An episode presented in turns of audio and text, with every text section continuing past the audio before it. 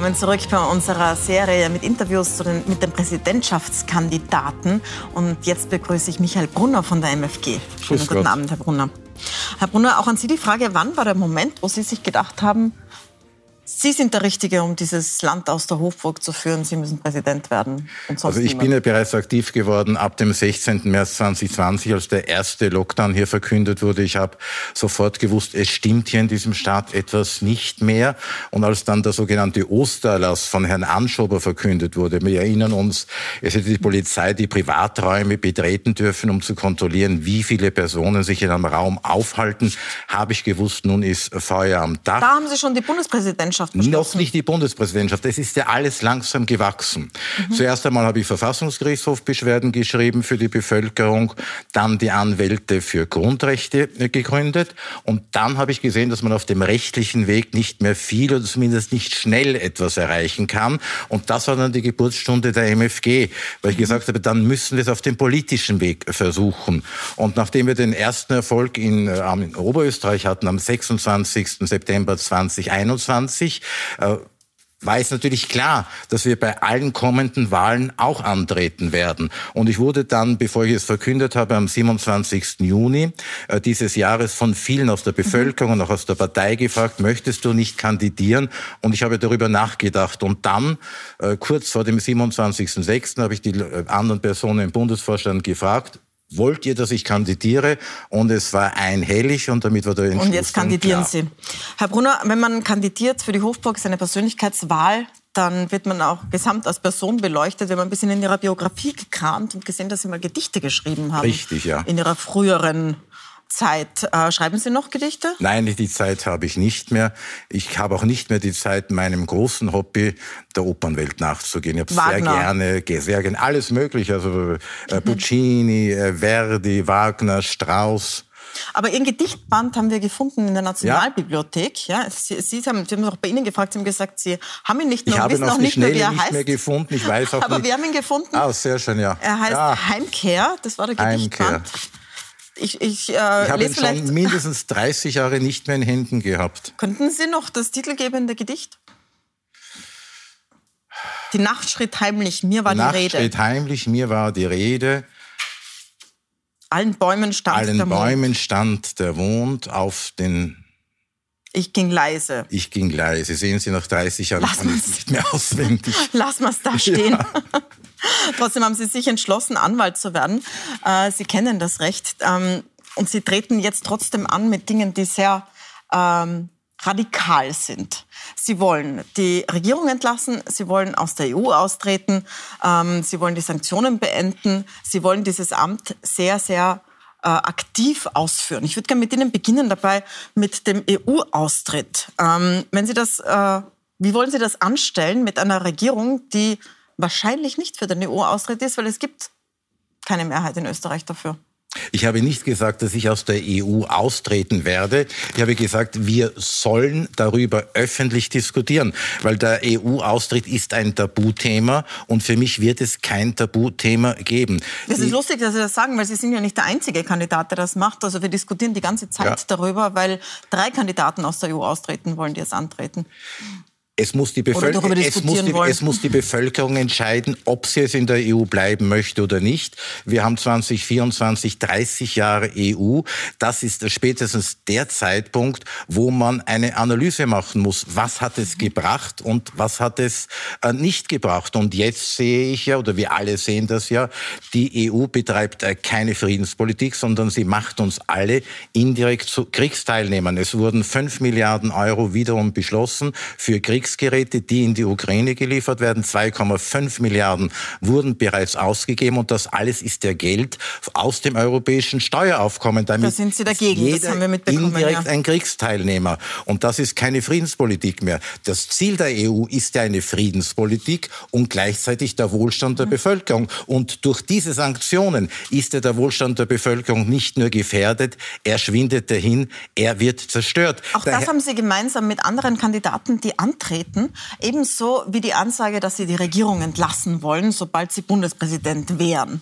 Ähm, das sagt nur noch ein Kandidat, ohne Wenn Gerald und Aber, Groß, das ist Gerald Groß. Genau. Äh, Herr Rosenkranz hält sich äh, damit zurück. Er hatte gestern mit ihm ein Interview, hat gesagt, er wird 14 Tage lang mal darüber nachdenken, beziehungsweise mit einzelnen Mitgliedern reden. Äh, Tassilo Valentin äh, möchte auch die Regierung äh, zum Reden einladen und Herr Staudinger, so habe ich das in, eine, in einem Medium gelesen, hat gemeint, die Regierung zu entlassen wäre hirnrissig. Also es sind nur Groß und ich, die sagen, sie werden vom Artikel 70 Absatz 1 BVG sofort Gebrauch machen. Bei Groß weiß man nicht, was danach passiert. Ich habe ihn gerade danach gefragt, der sagt, hm, er weiß nicht, wen er dann als Übergangsregierung einsetzen würde und wie es weitergeht. Haben Sie es genauer, wenn Sie die Regierung entlassen, Sie haben sieben Tage, um eine neue zu haben, die eine Mehrheit im Nationalrat hat. Die müssen Sie vorher schon zusammenstellen. Wenn das eine Ihrer Hauptforderungen ist, müssen Sie ja schon wissen, wen Sie da hinsetzen wollen. Step by Step. Der nächste große Tag ist der 9. Oktober, dann äh, der 6. November, wenn es eine Stichwahl kommt. Und dann vom 6. November an bis zur Angelobung, das ist der 16. Jänner, äh, sind äh, mehr als zwei Monate Zeit, wo man sich alles überlegen muss.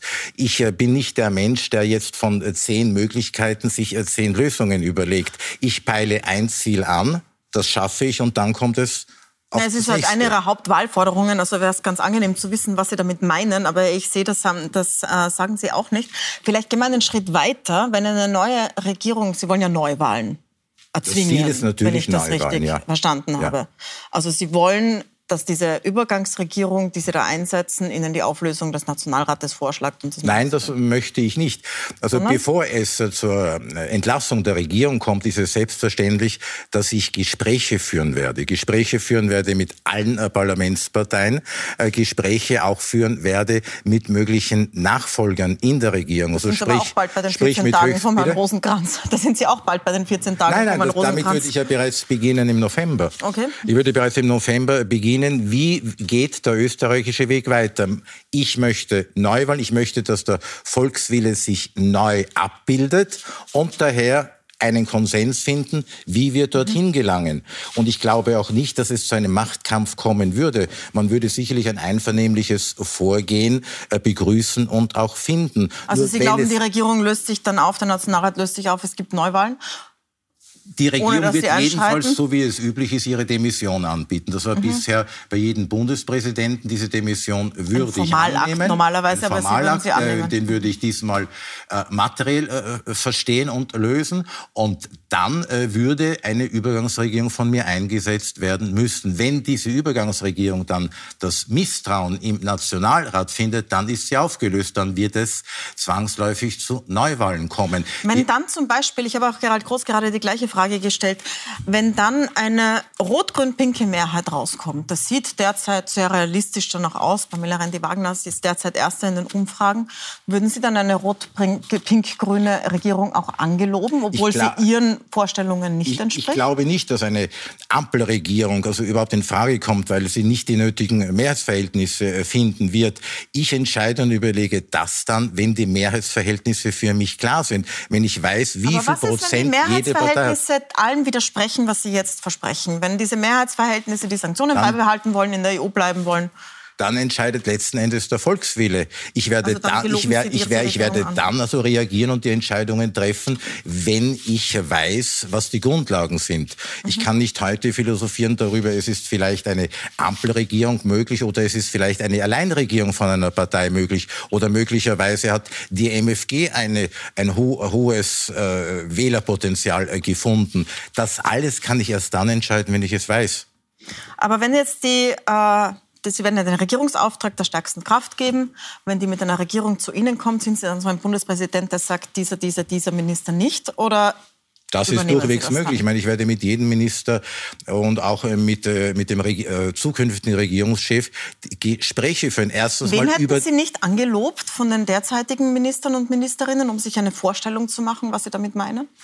Wenn ich es nicht angelobt hätte, das kann man jetzt, kann ich nicht sagen, weil wir äh, das nicht ex post betrachten können. Wir wissen ja nicht, äh, was, wir hätten ja damals nicht gewusst, was diese Regierung äh, für Schaden anrichtet. Das wissen Sie in man, Zukunft hat, auch nicht. Und, ja, und man hatte auch nicht gewusst, dass es drei Bundeskanzler das heißt, geben wird und dass, und dass, es drei äh, Minister geben wird. Ich hätte mit jedem Minister Gespräche geführt und ich hätte darauf Wert gelegt, dass er auch die Eignung hat und mhm. auch die fachliche Eignung, auch die menschliche Eignung. Und bei einem Herrn Blümel, der neun Jahre Philosophie studiert hat und der den Finanzressort hätte übernehmen sollen, da hätte ich möglicherweise Nein gesagt. Und bei anderen Ministern, die die fachlichen Qualifikationen nicht mitbringen, hätte ich möglicherweise auch Nein gesagt. Aber das kommt letzten Endes dann auch auf die Gesamtzusammensetzung der Regierung an. Nur ein Philosoph als Finanzminister ist für mich nicht vorstellbar. Ein Bundespräsident ist auch ein moralischer Kompass einer Gesellschaft. Das ist eine seiner Hauptaufgaben. Ähm, deswegen wird man besonders genau auf ihr Umfeld schauen und in ihrem Umfeld tauchen immer wieder Holocaust-Vergleiche auf. Ich habe Ihnen ein paar Beispiele äh, mitgebracht, obwohl Sie sie sicher selbst kennen. Bei Gerhard Pöttler zum Beispiel, ein führendes MFG-Mitglied, auf dem äh, Kanal wurde das hier geteilt. Da geht es darum, dass im Landeskrankenhaus Salzburg behauptet er in diesem Post, das er geteilt hat, äh, Geimpfte und Ungeimpfte anhand von Bändern unterschieden werden. Das ist erstens mal falsch, sondern das grüne Band ist ein, können auch Ungeimpfte bekommen, wenn sie getestet sind. Und zweitens hängt da ein Holocaust-Vergleich dran. Wo, ähm, dran? wo da steht drunter, aus der Rede eines Überlebenden des Holocaust, ähm, dass es so beginnen kann. Das ist eine Verharmlosung des Holocaust. Ähm, Warum distanzieren Sie sich von solchen Dingen nicht, wenn Sie kenn, Ich kenne diesen Post nicht und Sie müssten dazu Gerd Böttler fragen, wie es zu dem Post gekommen ist. Ich kann auch die Authentizität jetzt nicht überprüfen. Äh, hätte ich diesen Post also vorher gesehen, hätte ich Gerd Böttler gefragt, wie kommt es dazu? Mhm. Zunächst einmal die erste Frage, ist der von dir? Und wenn er von dir ist, was sind die näheren Umstände dafür? Was machen Sie auf äh, Demonstrationen?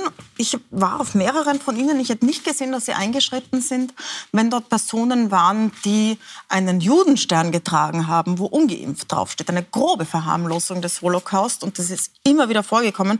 Auch in Ihrem Umfeld von, äh, auf Social Media. Zum Beispiel hier Robert Kahner, der hat Aktivismus für die MFG betrieben. Ich habe nicht gehört, dass Sie sich distanziert hätten bisher? Selbstverständlich habe ich mich distanziert. Ja? Ich wurde ganz äh, früh schon darauf angesprochen. Ich habe das auch nicht gewusst und habe gesagt, ich werde mit ihm ein ernstes Wort sprechen. Das werde ich nicht dulden und das lasse ich nicht zu. Und ich habe mit ihm auch gesprochen und er hat sich bei mir entschuldigt und er ist heute auch nicht mehr Mitglied unserer Partei. Er das heißt, mit Gerhard Böttler werden Sie das auch machen, ich werde mit Gerhard Ihnen das Posting gezeigt werde zunächst einmal klären, ob das überhaupt von ihm ist oder ob das irgendein Kommentar ist unter einem Post. Nur auf der anderen Seite... Er hat es geteilt in das, seinem Kanal. Ich, ich also, es nicht, ja. Wer auch immer seinen Kanal betreibt, das ist sein Kanal, es steht sein Name drüber. Es wird nicht die Katze über die Tastatur gelaufen sein.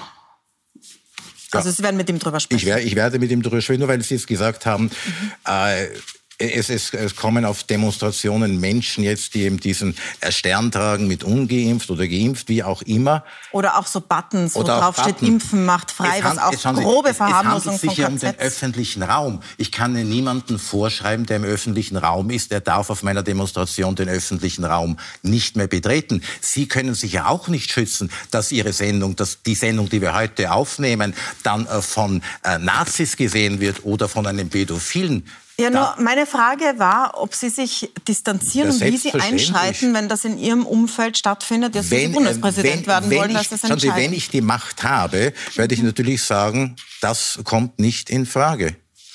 Ähm, es sind Ihre Corona-Positionen recht bekannt, weil das war ja der Grund, ja. wieso Sie die Partei gegründet haben. Es gibt andere Politikbereiche, da weiß man ganz wenig darüber, was Sie da fordern.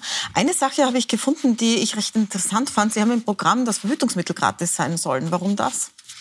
Verhütungsmittel ja. gratis sein sollten. Das ist deswegen, weil wir in erster Linie Prävention betreiben möchten und Aufklärung. Also es ist in, eigentlich äh, gegen Abtreibung gerichtet? Es ist gegen Abtreibung gerichtet. Wir wissen, in Österreich ist der Schwangerschaftsabbruch äh, bis zum äh, dritten Schwangerschaftsmonat möglich, so wie auch in den anderen EU-Staaten. Also wir liegen hier im europäischen Mittelfeld. Finden Sie das richtig? Bitte? Finden Sie das richtig so? Ich teile die gesetzlichen Regelungen, weil die Frau hier das Recht haben muss äh, zu bestimmen. Die Frauen befinden sich in einer sehr, sehr schwierigen Situation. Ich fordere, dass man aufklärt, dass man alle Frauen aufklärt, und dass man bereits in der Schule mit der Aufklärung beginnt und Prävention übt, dass es gar nicht in eine solche Situation kommt. Das heißt, Sie würden in der Schule auch Verhütungsmittel verteilen quasi? Ich würde sie nicht verteilen, aber ich würde, Pille gratis ich, ich, würde, ich würde einfach die Menschen aufklären. Mhm. Genauso wie ich möchte, dass sie über ihre rechtlichen äh, Belange aufgeklärt werden. Aufklärung ist eines der ersten Postulate. Dadurch ist Freiheit möglich. Und somit versteht sich auch, dass ein Verhütungsmittel gratis sein könnte. Was ich auch gefunden habe, fand ich auch interessant, ist eine Forderung nach Quoten. Allerdings nicht Frauenquoten, sondern Männerquoten in einem bestimmten Bereich der Justiz, wo es um ähm, die Aufteilung nach Scheidungen geht und auch um die Obsorge. Darüber sprechen wir gleich, Herr ja. Brunner. Wir machen eine kurze Pause und sind gleich wieder da mit Michael Brunner und dem Interview.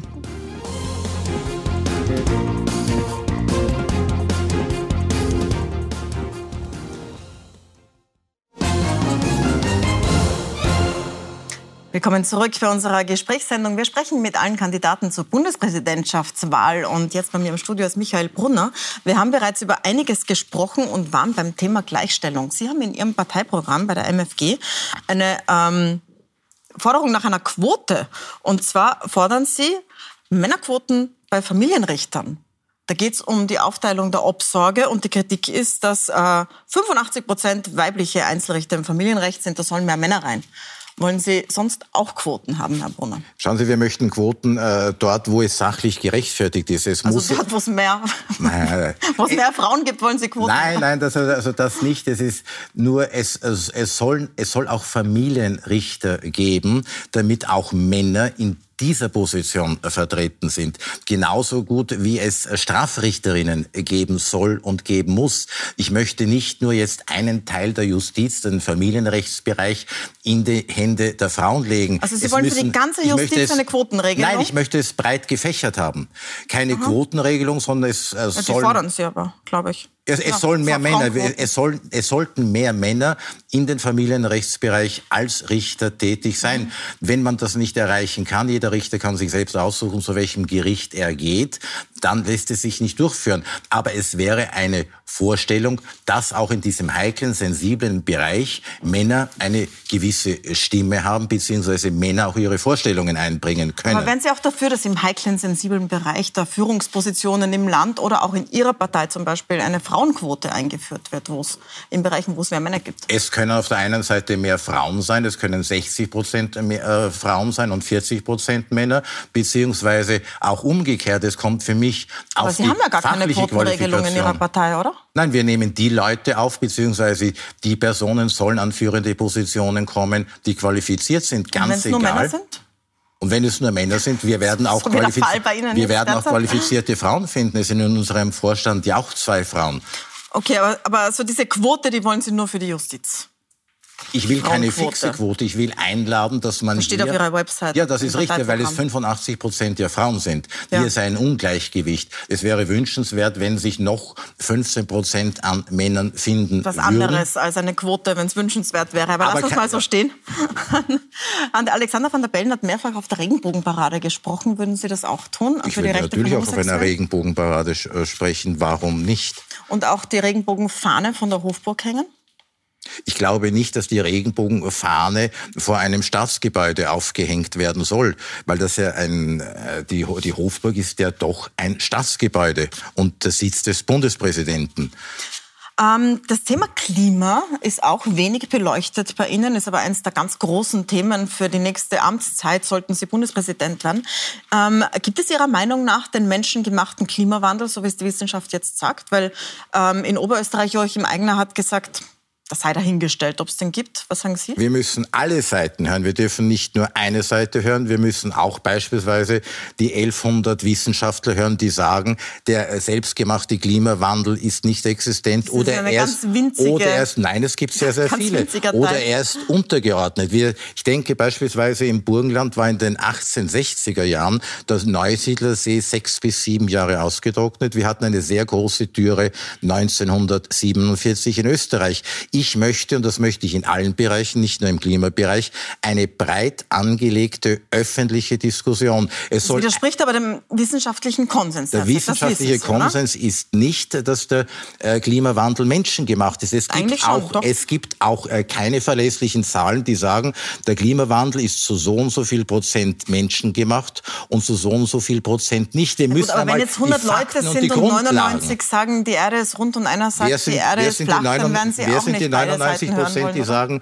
der Klimawandel ist menschengemacht? Es gibt so viele zahlreiche. Herr Brunner, Nein, es gibt so viele Klimaforscher, die genau das Gegenteil behaupten. Nur, das zeigt sich ja wieder, so wie in der Corona-Zeit, eine andere Meinung ist nicht zulässig und darf nicht gehört werden. Bei den Sanktionen darf eine andere Meinung nicht gehört werden. Hören Sie sich einmal die Meinung anderer Wissenschaftler an. In der Corona-Zeit hätte man sehr auf Professor Ioannidis hören sollen, der von einer Mortalitätsrate von 0,15 Prozent gesprochen hat. Aber er durfte ja gar nicht zu Wort kommen. Ich möchte, von Ihnen kennt man die Positionen ich, beim Klima. Wir werden das auf der Website ich möchte den, Sie, auflösen. Ich möchte immer den breiten Diskurs. Alle Konsens Meinungen müssen gehört werden. Und dann kann die Bevölkerung sich entscheiden. Und wenn wir einmal wissen, äh, wie viel vom Klimawandel menschengemacht ist, dann können wir uns überlegen, darf ich verhältnismäßig Rechte einschränken oder nicht? Ich muss ja mal die Grundlagen klären, um dann dem, rechtlich dem Verhältnismäßigkeitsprinzip entsprechen zu können. Aber Sie haben jetzt Sanktionen genannt, kommen wir gleich dazu und zur Stellung zu Russland. Das ist ein wichtiger Aufgabenbereich ja. des Bundespräsidenten, nämlich die Außenpolitik. Wohin würden Sie zuerst fahren, Kiew oder Moskau?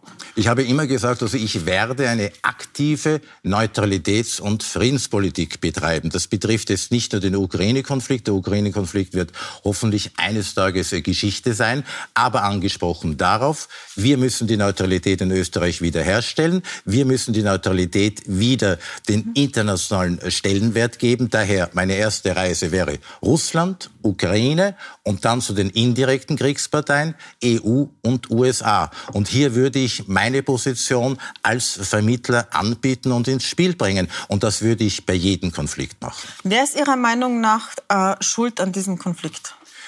Es ist der Krieg. Aggressor Russland, er ist einmarschiert. Es mhm. gibt keine Rechtfertigung, um Krieg zu führen. Wir müssen zurück an den Verhandlungstisch. Und Helmut Kohl hat es sehr schön gesagt. Lieber 100.000 Stunden verhandeln als eine Minute Krieg führen. Ich habe äh, kein Verständnis für Krieg. Ihr oberösterreichischer Parteiobmann Josef Joachim Eigner hat es weniger schön gesagt. Der hat in diesem Zusammenhang gesagt, im Zweiten Weltkrieg wäre es durchaus sinnvoll gewesen, mit Adolf Hitler Verhandlungen statt Krieg zu führen. Wollen Sie jetzt Putin mit Adolf Hitler vergleichen? Nein, er hat das gemacht. Deswegen will ich wissen, was Sie dazu sagen. Da, ich, da ist meine Frage, wollen Sie äh, Putin mit Hitler vergleichen? Dann kann ich dazu Stellung Ich sage nochmal, dass Ihr Parteiobmann in Oberösterreich diesen Vergleich gemacht hat, diesen Satz gesagt hat, im Zweiten Weltkrieg wäre es durchaus sinnvoll gewesen, mit Adolf Hitler Verhandlungen statt Kriege zu führen. Und ich hätte gerne Ihre Meinung dazu. Dann hat offenbar der Reporter gemeint, dass äh, Putin dieselbe Stellung hätte wie Hitler. Nein, das ist nur, von ihm gekommen. nur äh, meine Position Position dazu. Ich kann Ihnen dazu heute, heute nicht sagen, weil ich mich nicht in die Zeit vor 80 oder 90 Jahren zurückversetzen kann. Wir leben heute im Jahr 2022. Mit wem man damals gesprochen hätte oder nicht gesprochen hätte, muss man aus der Zeit heraus entscheiden und nach den dortigen Verhältnissen. Nur grundsätzlich muss ich Ihnen sagen, Gespräche zu führen sind natürlich sinnvoll und man darf Gespräche nicht verweigern und daher muss man selbstverständlich mit Putin sprechen und muss man auch mit Zelensky sprechen. Aber das, was vor 80, 90 Jahren gewesen ist und wie man damals entscheiden hätte, kann ich Ihnen nicht beantworten. Ich bin nicht das Kind der 1930er oder 1940er Jahre. Lassen wir das so stehen und kommen zu den kurzen Fragen am Ende. Wir haben für Sie vorbereitet Karten, ja. wo 1 bis 10 drauf ist. Und äh, ich würde Sie bitten, so auf einer, sind, Sie sind sehr groß, Sie brauchen keine Brille, es sind so. riesengroße Zahlen. Nehmen Sie den ganzen Stapel. Ja. Nehmen Sie sich den ganzen Stapel. Ähm, wie talentiert waren Sie als Schauspieler, der Sie ja waren? Oder der Sie ich sein war, wollten, ich, sagen ich, Sie? Sie wollten gerne Ich war nie aktiver Schauspieler. Ich habe zum Teil verschiedene äh, Rollen auswendig Ich nur eine gelernt. Zahl, Herr Brunner. Wir sind fast am Ende der Sendezeit. Wie talentiert waren Sie äh, als Schauspieler, der Sie gerne waren, wären? Ich würde sagen, eins ist das Beste. Eins ist das Schlechteste. Eins ist das Beste, ich würde sagen sieben. Sieben, okay. Wie demokratisch gefestigt ist der Rechtsstaat in Österreich Ihrer Meinung von 1 bis 10? Eins. Eins? Eins. Also gar nicht, sagen Sie? Nein, also eins, äh, eins äh, minimal. Er okay. ist nicht mehr gefestigt, seitdem wir seit zweieinhalb Jahren massive Grundrechtseinschränkungen haben. Wie gefestigt haben. ist der Rechtsstand in Ungarn? Ich würde sagen, bei drei oder vier. Mehr als in Österreich? Ja. Wie gefestigt ist der Rechtsstaat in Russland? Bei eins. Wie in Österreich. Das ist jetzt doch überraschend, entschuldigen Sie, dass ich nachfrage. Wie sehr vertrauen Sie einem Nachrichtenbeitrag auf Puls 4 oder im ORF? Eins. Gar nicht? Gar nicht. Ähm, wie sehr vertrauen Sie einer Information, die Gerhard Böttl auf seinem Telegram-Kanal postet? Bei einer Kommunikation. Fünf. Und wie gut geeignet wäre Gerald Groß, der vor Ihnen hier zu Gast war, als Bundespräsident von 1 bis 10? Kann ich im Prinzip nicht beurteilen, weil ich ihn nicht kenne. Und wenn ich jemanden nicht kenne, kann ich kein Urteil abgeben. Herr Brunner, dann danke ich Ihnen sehr herzlich für den Besuch Bitte. im Studio. Ich hoffe, wir haben Facetten an Ihrem Programm und an Ihnen kennengelernt, die noch nicht so bekannt ja. waren. Ihnen danke ich fürs Zusehen. Nächste Woche geht es weiter, Mittwoch 20.15 Uhr mit äh, den Kandidaten Rosenkranz und Staudinger. Ich hoffe, Sie sind da wieder dabei. Und bei uns geht es jetzt weiter mit einer anderen Wahl, und zwar der Tiroler Landtagswahl. Wir haben für Sie die Elefantenrunde der Spitzenkandidaten bei Gundula Geiginger.